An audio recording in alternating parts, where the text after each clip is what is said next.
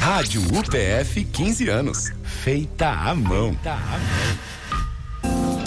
E aí, boa tarde. Estamos chegando com o nosso entrevistão, conforme já anunciado nos cafés expressos aí da programação da rádio. Hoje não temos então o nosso batuque até às três da tarde. A gente pede a licença então para deixar a música brasileira um pouquinho de lado hoje e fazer a nossa entrevista que é muito importante. O entrevistão, como o nome diz, né? Ele é uma extensão do Café Expresso e ele é feito numa maior profundidade até em função do tempo, né? Temos uma hora aqui sem intervalos para fazer a entrevista. É tão é, profunda que até música cabe, né? E o convidado então nos indica algumas composições aí que ele gosta, algumas bandas, artistas, enfim, faz parte do entrevistão. Já fizemos vários aí, quem quiser conferir as entrevistas já feitas, basta acessar o nosso podcast lá no Spotify, o Rádio PF, que estão lá as entrevistas já feitas. Zumara Colúcio, muito boa tarde. Boa tarde, Gerson. Boa tarde a todos, todos que nos acompanham no Entrevistão. Vamos apresentar nossa convidada de hoje? Olha, nossa convidada de hoje é médica, infectologista, secretária municipal de saúde de Passo Fundo, doutora Cristine Pilati, está conosco aqui. Boa tarde, obrigado por ter aceito o nosso convite, doutora. Boa tarde, é uma honra estar aqui com vocês hoje, né, na Rádio PF, em excelente companhia, para nós conversarmos um pouco até as três, né? Uh, falarmos de vários assuntos aqui da cidade, pessoais, né?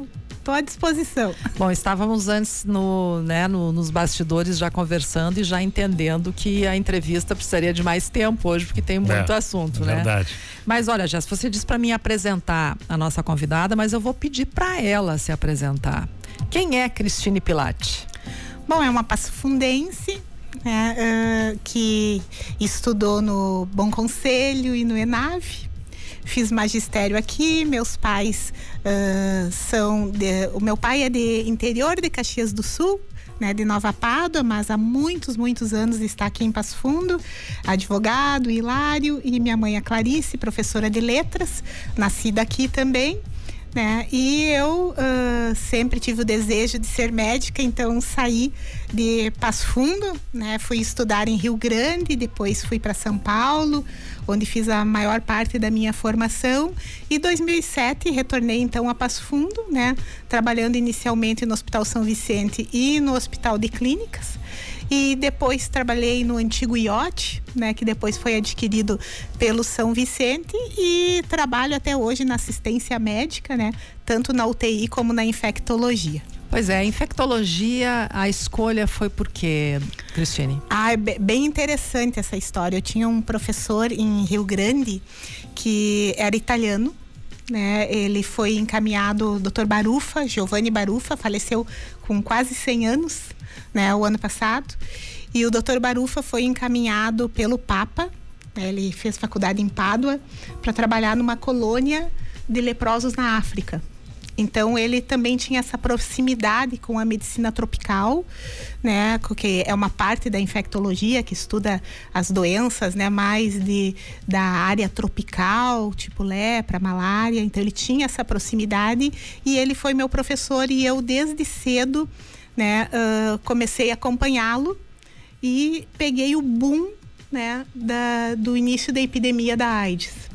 Então também me aproximei de uma outra professora que era uruguaia, que acabou indo para estudar no Hospital Bichat na França, né?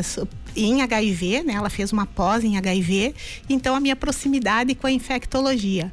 Lá ela fez amizade com uma professora da USP Ribeirão, né, que era a professora Alcione, que acabou sendo minha orientadora do mestrado, né, é, e teve esse convite se eu queria fazer infectologia, fazer prova em Ribeirão Preto de residência, né. Então eu terminei a clínica médica em Rio Grande e acabei indo, né, por essas influências todas, estudar em Ribeirão.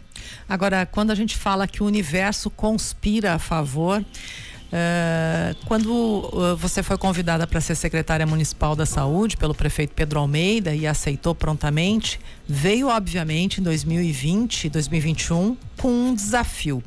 E aí, logo no começo do ano, em março, estoura a pandemia do coronavírus, uma coisa que ninguém sabia, o mundo ficou, né, eh, surpreendido. Aí tinha uma médica infectologista à frente desse desafio.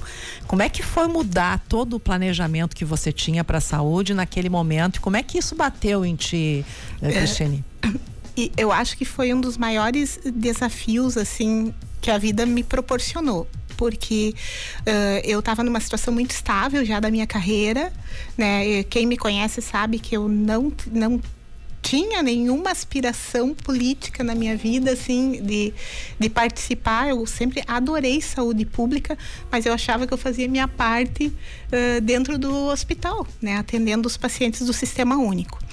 Bom, uh, O Pedro, ele foi várias vezes, né, o nosso prefeito e o nosso vice-prefeito João Pedro conversar comigo na época, né? Eu nunca me esqueço assim porque eu dizia, bom, mas o que, que será que eu vou contribuir, né? Mas foi, eu acho, conspirou, né, para que eu tivesse ido mesmo.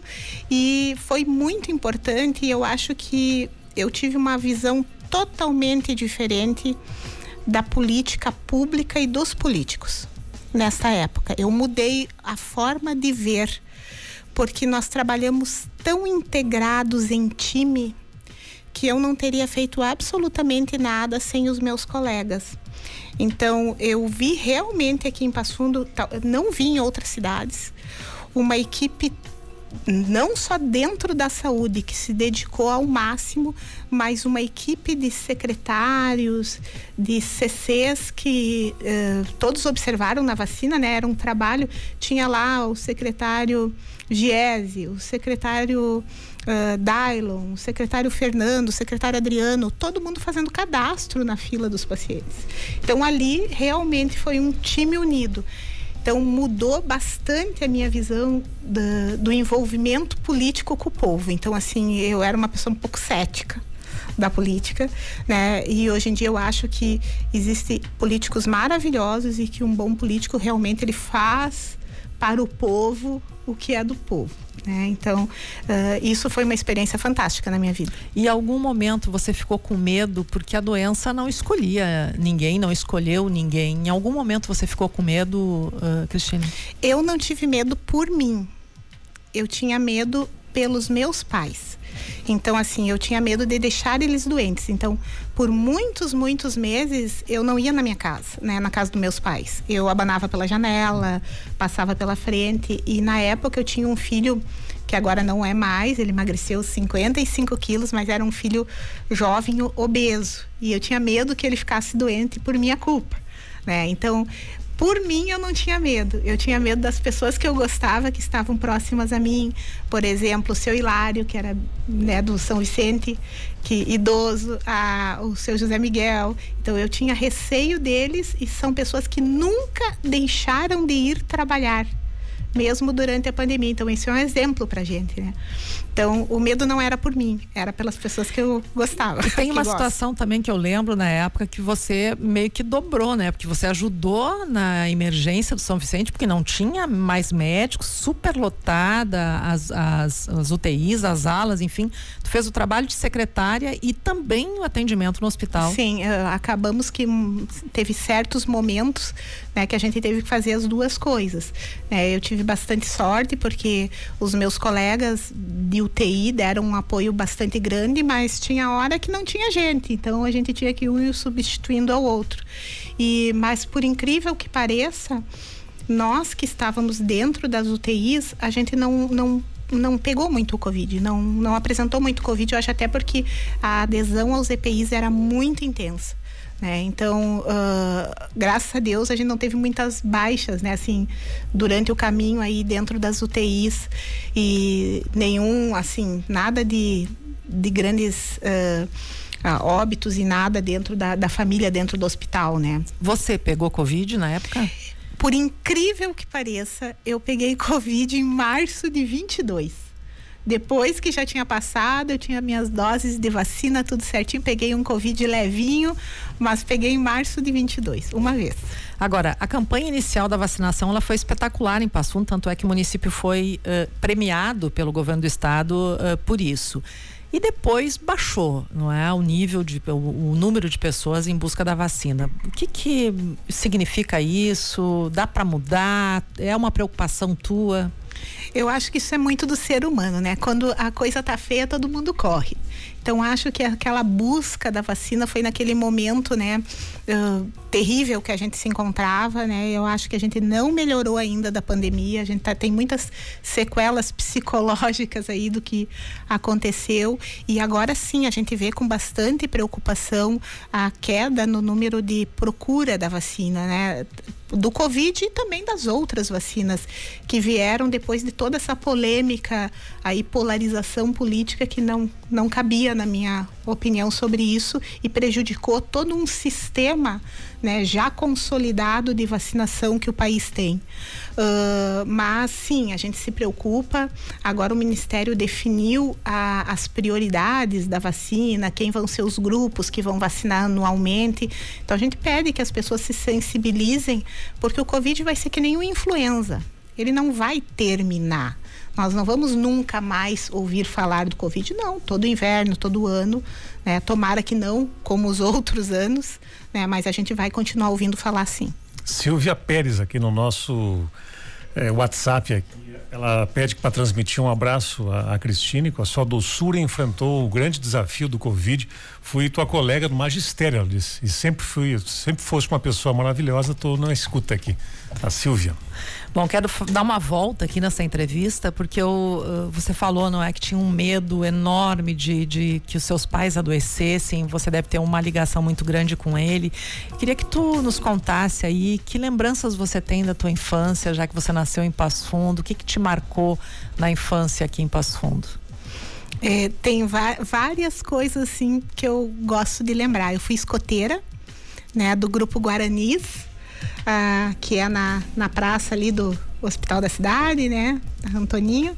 E também depois eu fui escoteira do Campestre. Então essa parte da minha infância é maravilhosa, porque acampamento, as atividades do escotismo, né? A família Jung eh, era muito próxima a, a, mim, que eram os chefes né, do escotismo ali.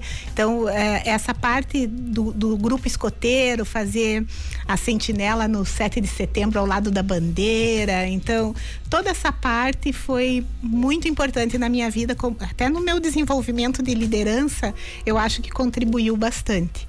E também a parte da minha infância com meu pai, né, e com a minha mãe, mas principalmente uh, com meu pai, que meu pai gosta muito do interior, né? Meu pai é uma pessoa da colônia, então os acampamentos no Capingui, na Ernestina, eu gosto muito de pescar, então essa parte também da infância eu tenho bastante saudade.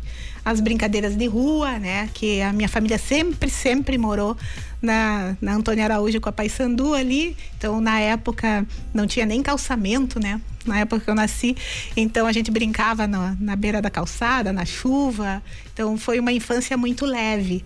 Então essa parte eu tenho bastante saudade. Acho que cabe aqui a primeira música, né? Porque são dias especiais, lembranças bacanas. Vamos tocar Cidadão Quem? Que ela nos mandou a listinha antes aqui e ela vai contar depois por que que essa música tem um lugarzinho especial na vida, né? Cidadão Quem? Dia especial, nosso entrevistão sempre tem música. Evidentemente, quem pede a música é entrevistada. Doutora Cristina Pilate, secretária de Saúde, vai contar pra gente agora a historinha dessa música na vida. Não, é que eu acho que ela tem um significado importante para mim, porque eu geralmente quando faço alguma coisa para alguém, eu nunca espero nada em troca, né? E essa música fala disso mesmo, que quando você encontra alguém que te faz um bem e não te pede nada em troca é um dia especial e eu procuro fazer disso assim uma lei na minha vida, né? O que você faz pro outro, né? Não tem o que a mão direita dá, a mão esquerda não tem que saber, né? Então, realmente quem me conhece sabe que o que eu estou falando é verdade. Então eu procuro fazer disso assim uma lei na minha vida e eu acho que essa música reflete muito o que eu sinto quando acontece, quando eu observo, né, um fato desse tipo. Vou te contar né? uma historinha dessa música que talvez te ajude a compreender um pouco mais aqui. O Carl Afner era o baterista original da Cidadão Kane, né? Ele morreu num acidente de paraquedas, né? E o Cal era um cara que fazia essas coisas, assim. Comigo aconteceu uma coisa muito maluca, assim. Eu disse que eu gostava de, de arroz doce e um ano depois ele veio me trazer no estúdio um arroz doce. E quando o Duca compôs essa música, o Duca Lendecker, esse trecho aqui ele acha que ele compôs intuitivamente pensando no Cal, que era um cara que fazia as coisas sem a mínima vontade que tivesse retorno, era fazer bem mesmo, né? Então tem esse contexto, um cara que foi querido da banda, né? Que nos deixou cedo demais aí, que eu acho que vai te ajudar mais aí a lembrar do, Isso, do dia especial aí. Várias pessoas que são assim, né? E realmente é um prazer conviver com elas, né? As pessoas que são abnegadas mesmo. E que dão exemplo pra gente todos os dias, né? Bom, vamos continuar aqui. Eu tô chamando já a doutora de Cristine aqui pela né, nossa intimidade, claro. nossa do, do, da conversa. Mas, bom, você ficou um tempo na secretaria. Ano passado decidiu se afastar da secretaria, voltou a, a assumir a sua função e uma, um novo desafio no Hospital São Vicente de Paulo integralmente e agora retorna. Por que a saída e por que o retorno? Eu achei uh, a pandemia, realmente a gente comentou da pandemia bastante, né? Uh, foi um, um, um, custo muito grande pessoal para mim. Né? Eu estava bastante cansada e, e, realmente eu tive altera alterações na minha vida pessoal, né? Que foram bem, bem complicadas em 21 e 22, né? muitas pessoas já sabem, eu acabei me divorciando depois de um casamento de 25 anos. Gustavo é uma pessoa maravilhosa, nós somos amigos, dividimos consultório até hoje, né? Mas infelizmente o nosso casamento, né, na época terminou e eu precisava de um tempo para acertar a minha cabeça. Uh, voltei, né? O seu Hilário sempre me convidando para retornar para o hospital nesse novo desafio uh, de trabalhar com protocolos clínicos, que é uma coisa que eu gosto muito, se chama governança clínica, né? E, uh, mas eu sempre com o coração na secretaria, né? Numa proximidade muito grande, né? Com o, o João Pedro, nosso vice-prefeito que assumiu a secretaria e sempre olhando os indicadores, os números, conversando com o prefeito Pedro quase todos os meses, né? Por muitas vezes ele mesmo conta, né, que me convidou várias vezes para retornar. E agora em dezembro, então, eu acabei aceitando o convite porque eu vi realmente que a gente precisa, né, ter esse propósito aí, como eu e o Pedro, a gente trabalha muito em sintonia, a gente con conversa muito bem e a gente se entende muito bem. E eu acho que novamente a cidade precisa um pouco da minha ajuda, né? Então eu tenho essa disponibilidade e essa vontade de ajudar. Então realmente é por um propósito que eu enxergo, né, dentro da gestão do Pedro. Se ele, se eu não enxergasse isso e, e não visse o tipo de gestor que ele é, quem sabe eu não voltasse né? Uh, mas eu acredito sim uh, no plano dele, no plano de governo. Nós temos aí várias coisas para fazer esse ano, ano curto, né? Pois é, eu ia dizer, os desafios são outros agora em 2024. Isso são, é um ano curto, então nós temos aí as unidades de saúde, trabalhar na atenção primária, nas filas de espera, né? Nós temos aí a, eh, a, essa ameaça da dengue, então eu acho que eu tenho aí um, um pouquinho a mais para contribuir aí em 2024. Pois é, você falou da dengue, essa é uma preocupação que ela é crescente e, bastante uh, elevada nesse comecinho do ano. A gente tem aí mais de mil por cento dos casos no Rio Grande do Sul nesse mês de janeiro em relação ao mês de janeiro do ano passado. Passo Fundo chegou a ter dois casos, mas você tem uma informação nova para nos trazer. Como é que a secretaria está preparada aí para enfrentar isso? Na verdade, a nossa discussão sobre a dengue, ela não começou agora. Né? Nós viemos já desde início de 23, né, preocupados, né, até mesmo antes de eu sair da secretaria, nós já estávamos preocupados com esse ano de 23. A gente sabia de El Ninho, né, que seria um ano atípico, um ano de chuva. Então, em 23 já se começou os preparativos. Né? Então, a gente reviu o estoque de soro.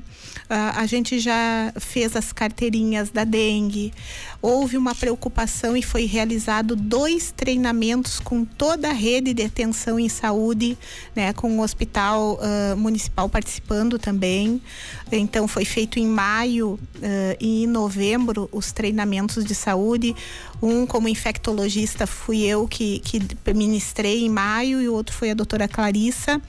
Né? Uh, houve um aumento dos agentes de endemia de 39 para 52, a aquisição do aparelho que faz a fumaça, né? que, que faz o fumacê. Uh, também houve aquisição de uniformes também para o pessoal, de mais EPIs.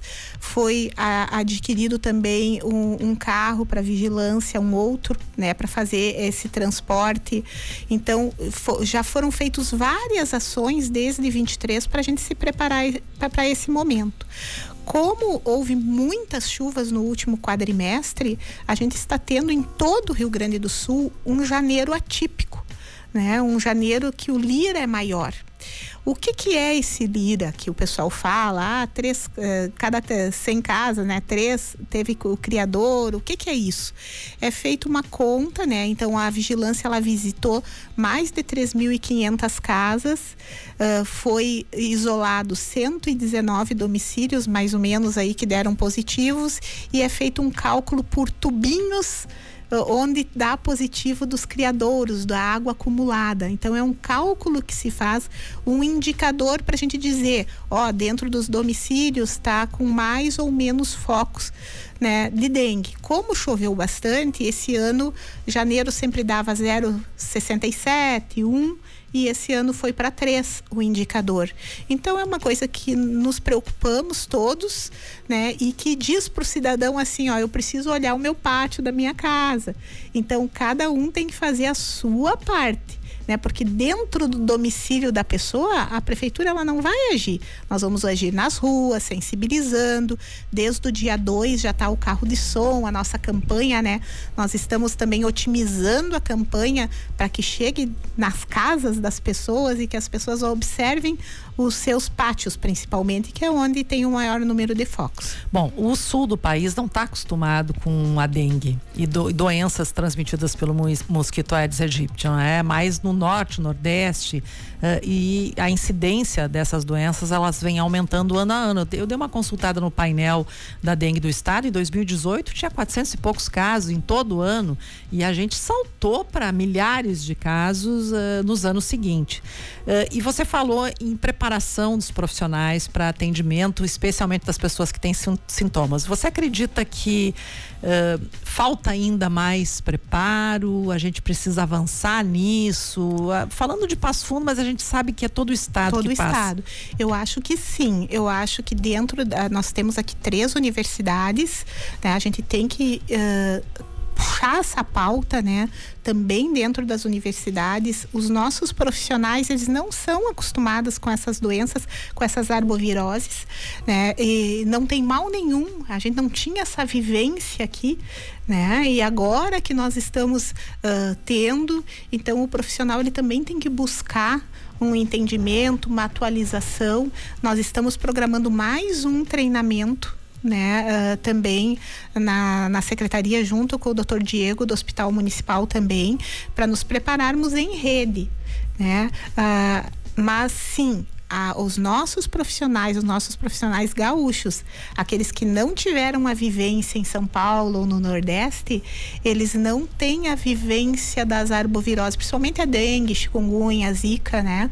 Eu ainda tive mais, por quê? Porque eu estudei em Ribeirão Preto na época que a gente teve lá 30 mil, 40 mil casos de dengue, né? Então, foi, foi bem importante. Então, a, a vivência, né? ensina a gente. Então aqui realmente a gente tem que estudar, tem que pensar que pode ser dengue para fazer o diagnóstico, né? Tem que rever. Então cada profissional, enfermeiro, médico, qualquer profissional da saúde tem que se atualizar. Bom, as pessoas estão vendo que está aumentando o número de casos e a preocupação ela, ela, ela cresce. Já aconteceu no, no, no, no, no verão passado. Uma dica agora para quem assim é, talvez tenha sintomas que até pode não ser, mas de repente é, né? E a dengue tem que, tem que ter alguns cuidados, né? se, se houver a confirmação. Só que tem um tempo da confirmação, né? Não um teste que tu faça ali e tem o resultado em minutos, né? A dica de uma pessoa que está com sintomas semelhantes, vai no médico, a pessoa recomenda ali a, a que faça o teste nesse tempo até aguardar. Que, que tem que ser feito?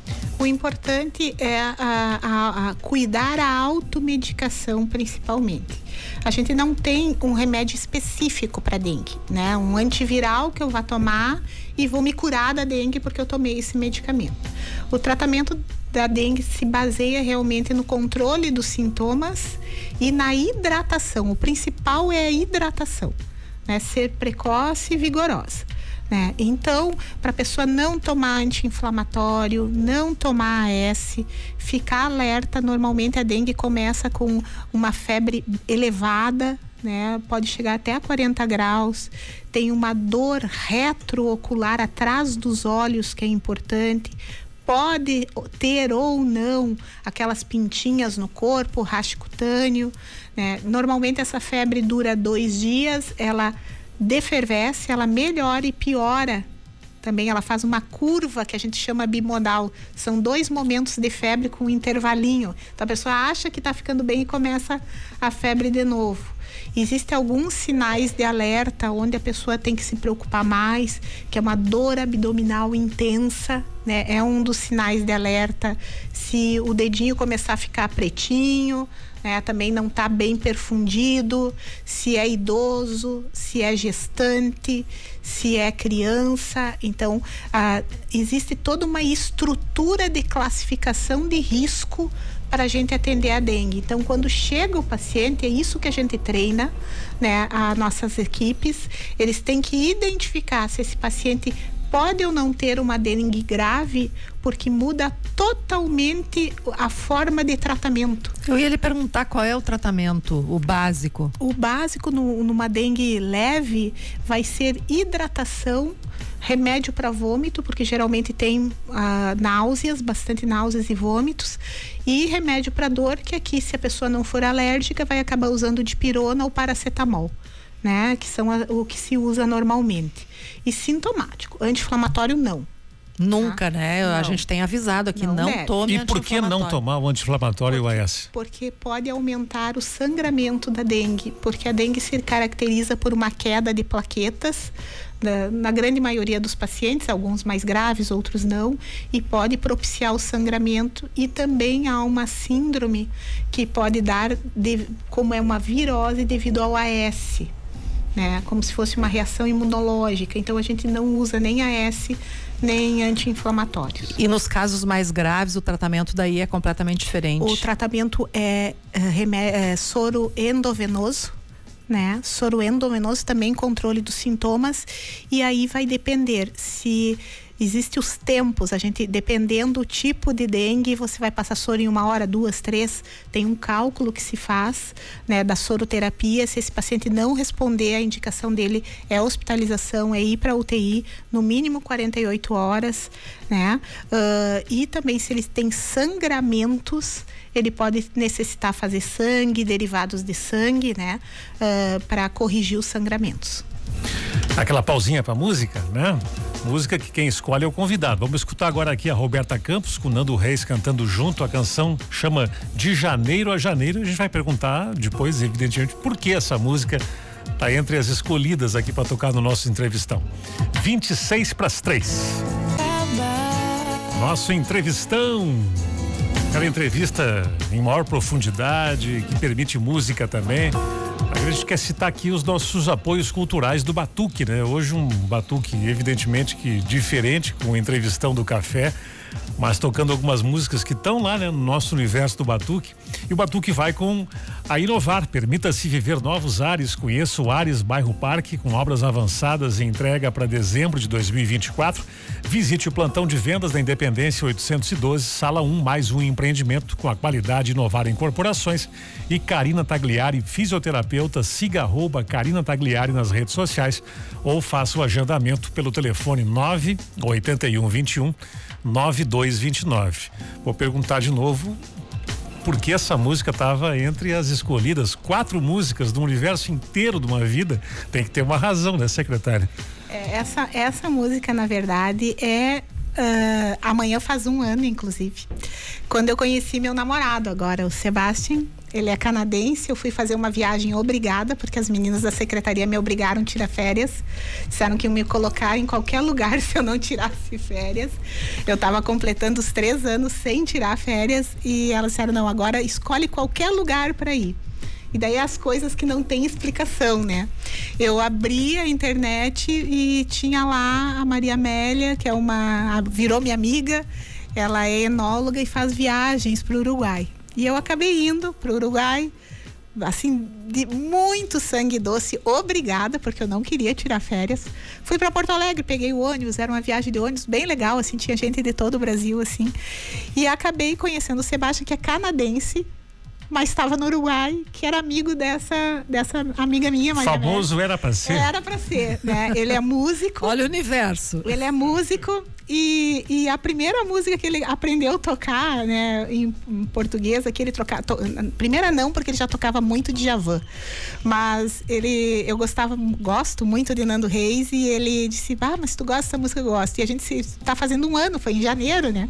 Então essa música é em homenagem aí ao Sebastian, né, que está aqui em Passo Fundo, vai embora agora em março, né, de volta para o Canadá, mas está me visitando aqui um pouquinho. Que bacana. ah, que legal essa história. Bom, mas vamos ter que trazer, não é, a Cristine aqui para nossa conversa da dengue ainda, porque a gente tem novidades. Primeiro tem a vacina, que o governo começou a receber, mas não tem informação sobre doses em Passo Fundo. Não. Uh, na verdade, ela ia passar pela alfândega ontem, pelo que a gente sabe, né? Ela já estava no Brasil, mas não tinha tido o procedimento alfandegário. Uh, e uh, a informação que a gente tem que vai ser um público de crianças e adolescentes. Talvez isso mude. Não acredito que muito em cima da hora. Quem sabe mude no decorrer, né? Da vacinação, como foi o Covid também, a gente tinha novidade toda hora. Um dos critérios são municípios acima de 100 mil habitantes, então, nesse sentido, Passo Fundo estaria, né?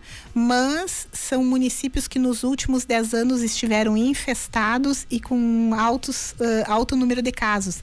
Que daí a gente não sabe se Passo Fundo vai entrar, porque se na verdade se encaixar ou não, porque na verdade o ano passado que a gente teve aumento de casos e eles falam numa série histórica de 10 anos.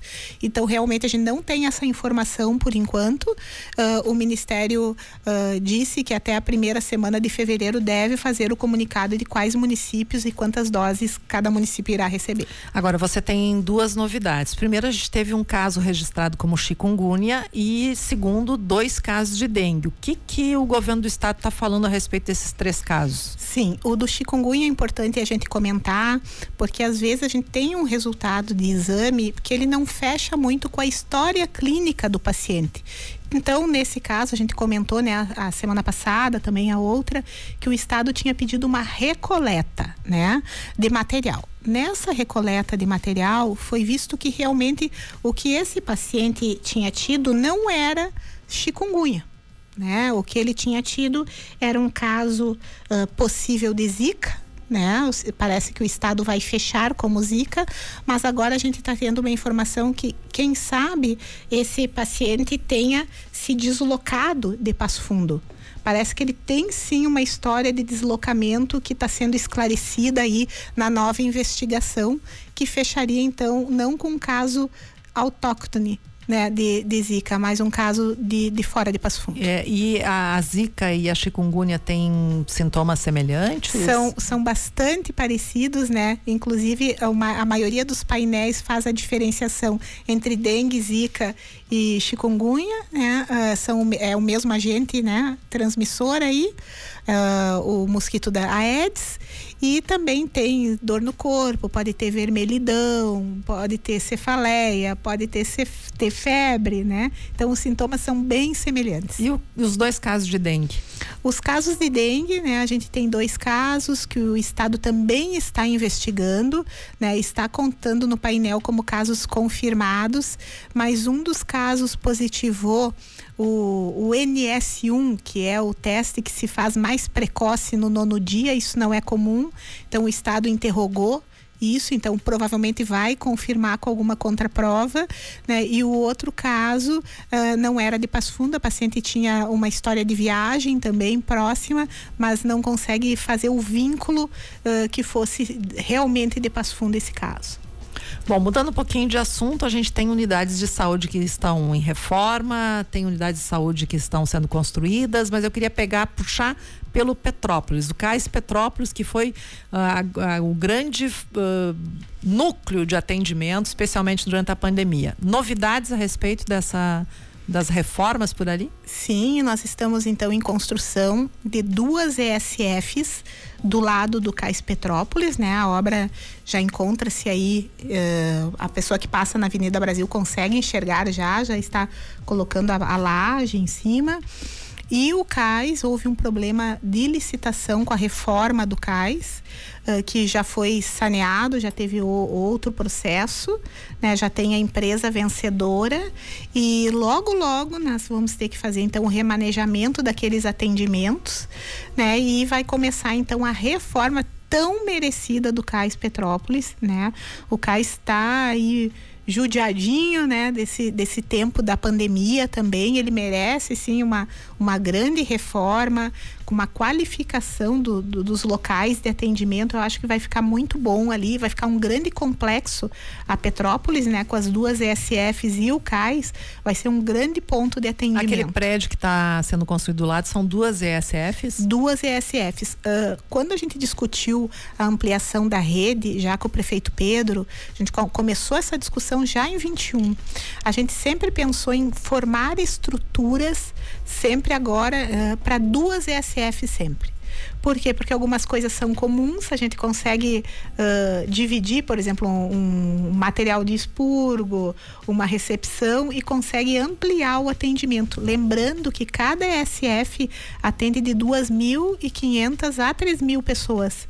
Né? Então a gente potencializa o local, né? otimizando os recursos e consegue ampliar o atendimento. Tem uma discussão na Câmara de Vereadores, inclusive uma frente parlamentar foi criada para a instalação de uma UPA. Aí a gente tem ESFs, que são as estratégias de famílias, tem as UBSs, que são as unidades básicas de saúde, e a UPA. O que, que cada uma de... e tem os CAIs, né? O que cada uma dessas unidades faz? Qual é a diferenciação? Eu acho que é bem importante as pessoas entenderem o que, que é uma ESF, o que, que é a UBS. Então existe uma equipe mínima que seria o médico, técnico e enfermeiro né? É, a equipe de atenção primária mínima. Que, né? que, é, que é, é UBS. A UBS. Ah. Para a ESF, ela tem que ter uma, um médico, enfermeiros, técnicos de enfermagem, que normalmente são dois, um auxiliar de saúde bucal e o dentista. Daí nós podemos ter a ESF ampliada, que nós temos em algumas regiões aqui já. Que daí eu tenho um fisioterapeuta, um fonoaudiólogo, um psicólogo. Né? Então, a função da ESF é o quê? Cuidar do bebezinho ao idoso dentro da comunidade. E essa comunidade também, ela conta de um agente de saúde comunitário que também está dentro dessas equipes para fazer essas visitas domiciliares, entender o, os desejos e as necessidades da comunidade. Então, o ideal é que essas ESFs elas fossem todas de 40 horas. E o Ministério tem cadastrado de 30 ou de 40. Então a gente precisa realmente fazer essa ampliação de cobertura. Melhorou muito a cobertura. Nós estamos com mais de 80% de cobertura já. No início era 50 e seis, se não me engano, nós subimos muito em três anos, estamos com 80% de cobertura já. Quantas SFs tem Passo Fundo? Nós estamos com atuando, nós estamos com tri, aproximadamente 30, mas a gente está buscando cadastro no Ministério da Saúde, que nem todas estão cadastradas e vem o recurso. Se não me engano, acho que a gente está com 16 ou 17 cadastradas somente, mas eu posso corrigir essa informação depois. Né? Os CAIs. Os CAIs foram criados né, para fazer um atendimento já de média complexidade. Né? Então aqui tem o especialista, então a gente tem os cardiologistas, uh, ortopedistas, urologistas, ginecologistas nos CAIs. Então o CAIS seria para dar mais é, é, essa cara de saúde secundária. Né? Uh, no nosso município. E eu sempre gosto de lembrar que isso é uma opção de Passo Fundo, é uma coisa nossa local, né, os CAIs, uh, porque nós só temos uh, o credenciamento para atenção primária, nós não somos gestão plena. Então, isso é importante. E daí vem a grande discussão da UPA, né, que, que isso é polêmico. Por quê? Porque, no meu entendimento, a emergência do hospital municipal ela é uma grande UPA e ela faz esse, esse papel no município.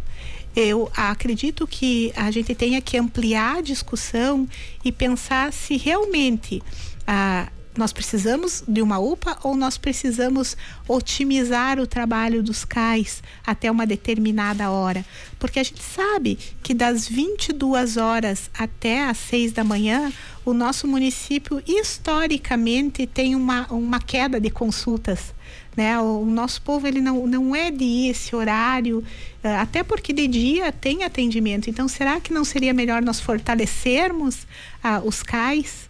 Né, Uma distritos? UPA envolve muito investimento, secretária? Na verdade, a UPA existe um recurso do Ministério, ela tem que ser uh, construída né, nos critérios do Ministério e ela precisa ter raio-x, laboratório, que é o que o nosso hospital municipal tem.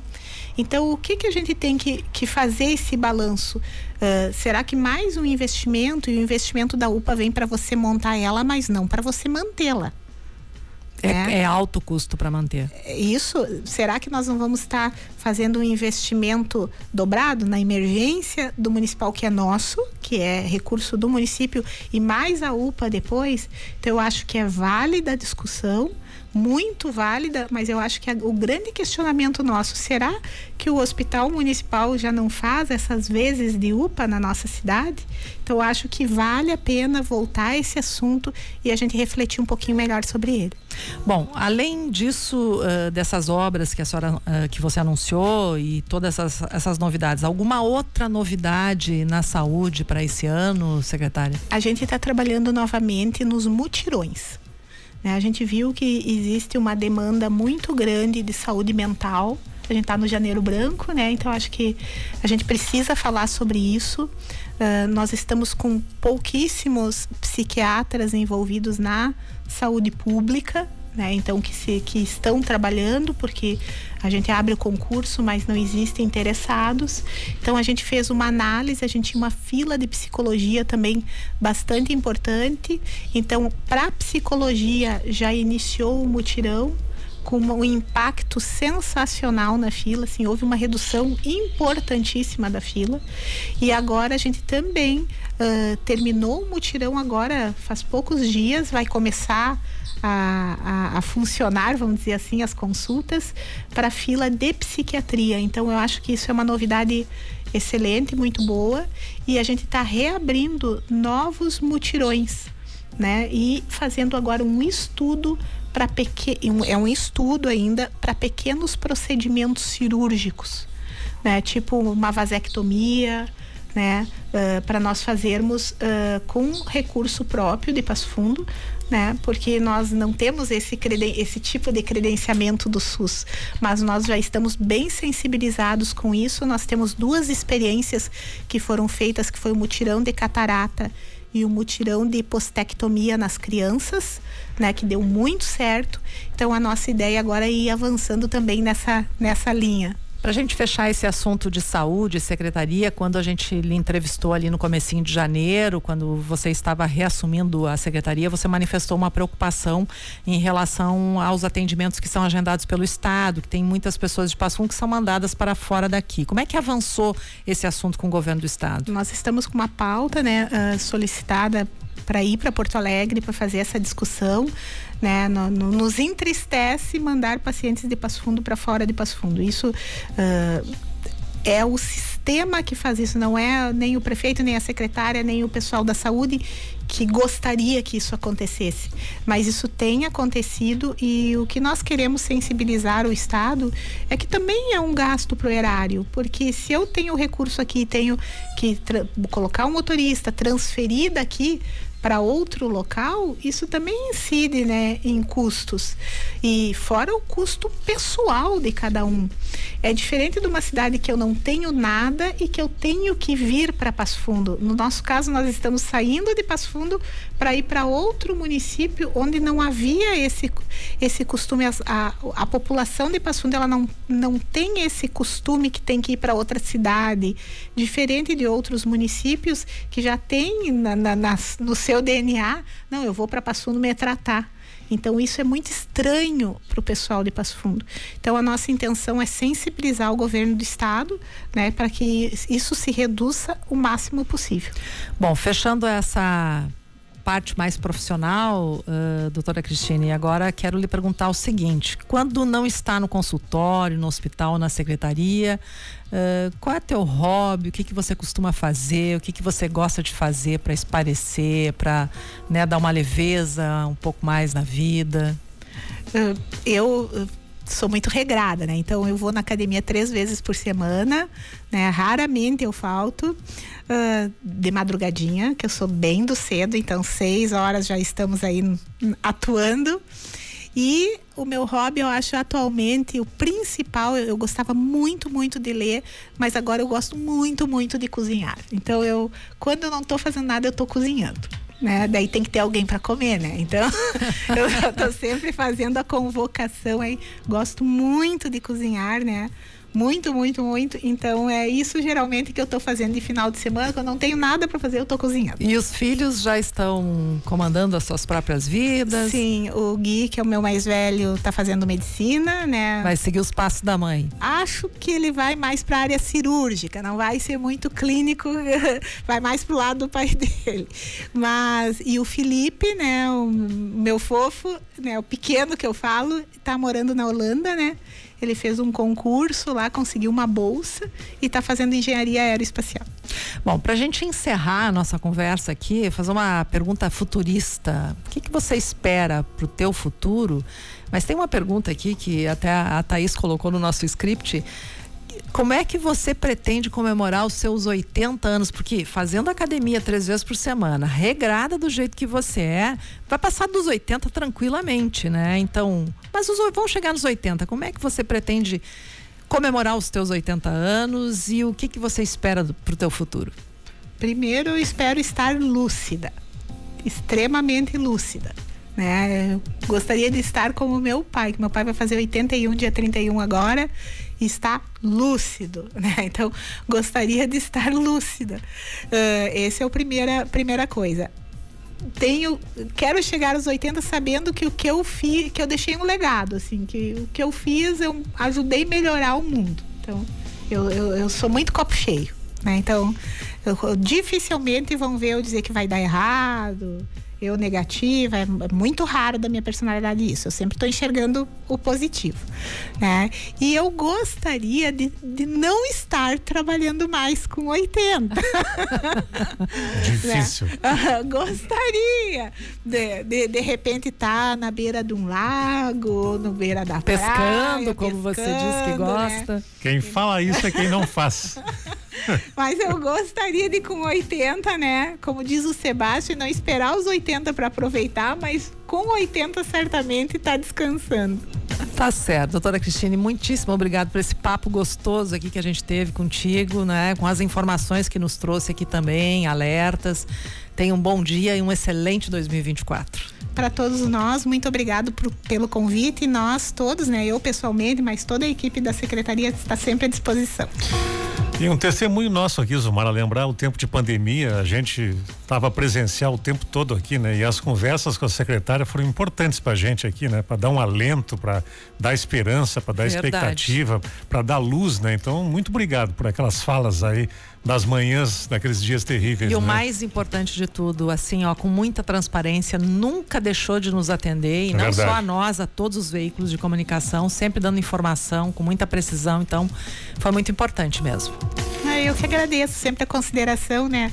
da imprensa, eu sempre procurei ser, como você falou, transparente, falando tu, como é a realidade, né? Porque eu acho que se a gente fala, acho que as pessoas entendem que a gente está falando a verdade. Então isso é o maior motivo aí né, da gente ser assim. Secretária, a vida é feita de escolhas, né? E a gente está com quatro minutos aqui, aí eu vou ter que fazer Almir Sáter ou Legião Urbana? Um dos dois, eu sei que é difícil. Bah, eu vou homenagear então meu pai e minha mãe e vou pedir Almir Sato. Ah, então tá bom. A gente vai encerrar nosso bate-papo aqui ouvindo Um Violeiro Toca. Um abração, secretária, viu? Bela conversa. Quem quiser acompanhar depois pegou o bonde andando aí, vai estar tá a entrevista completa no nosso Spotify, lá no podcast Rádio PF.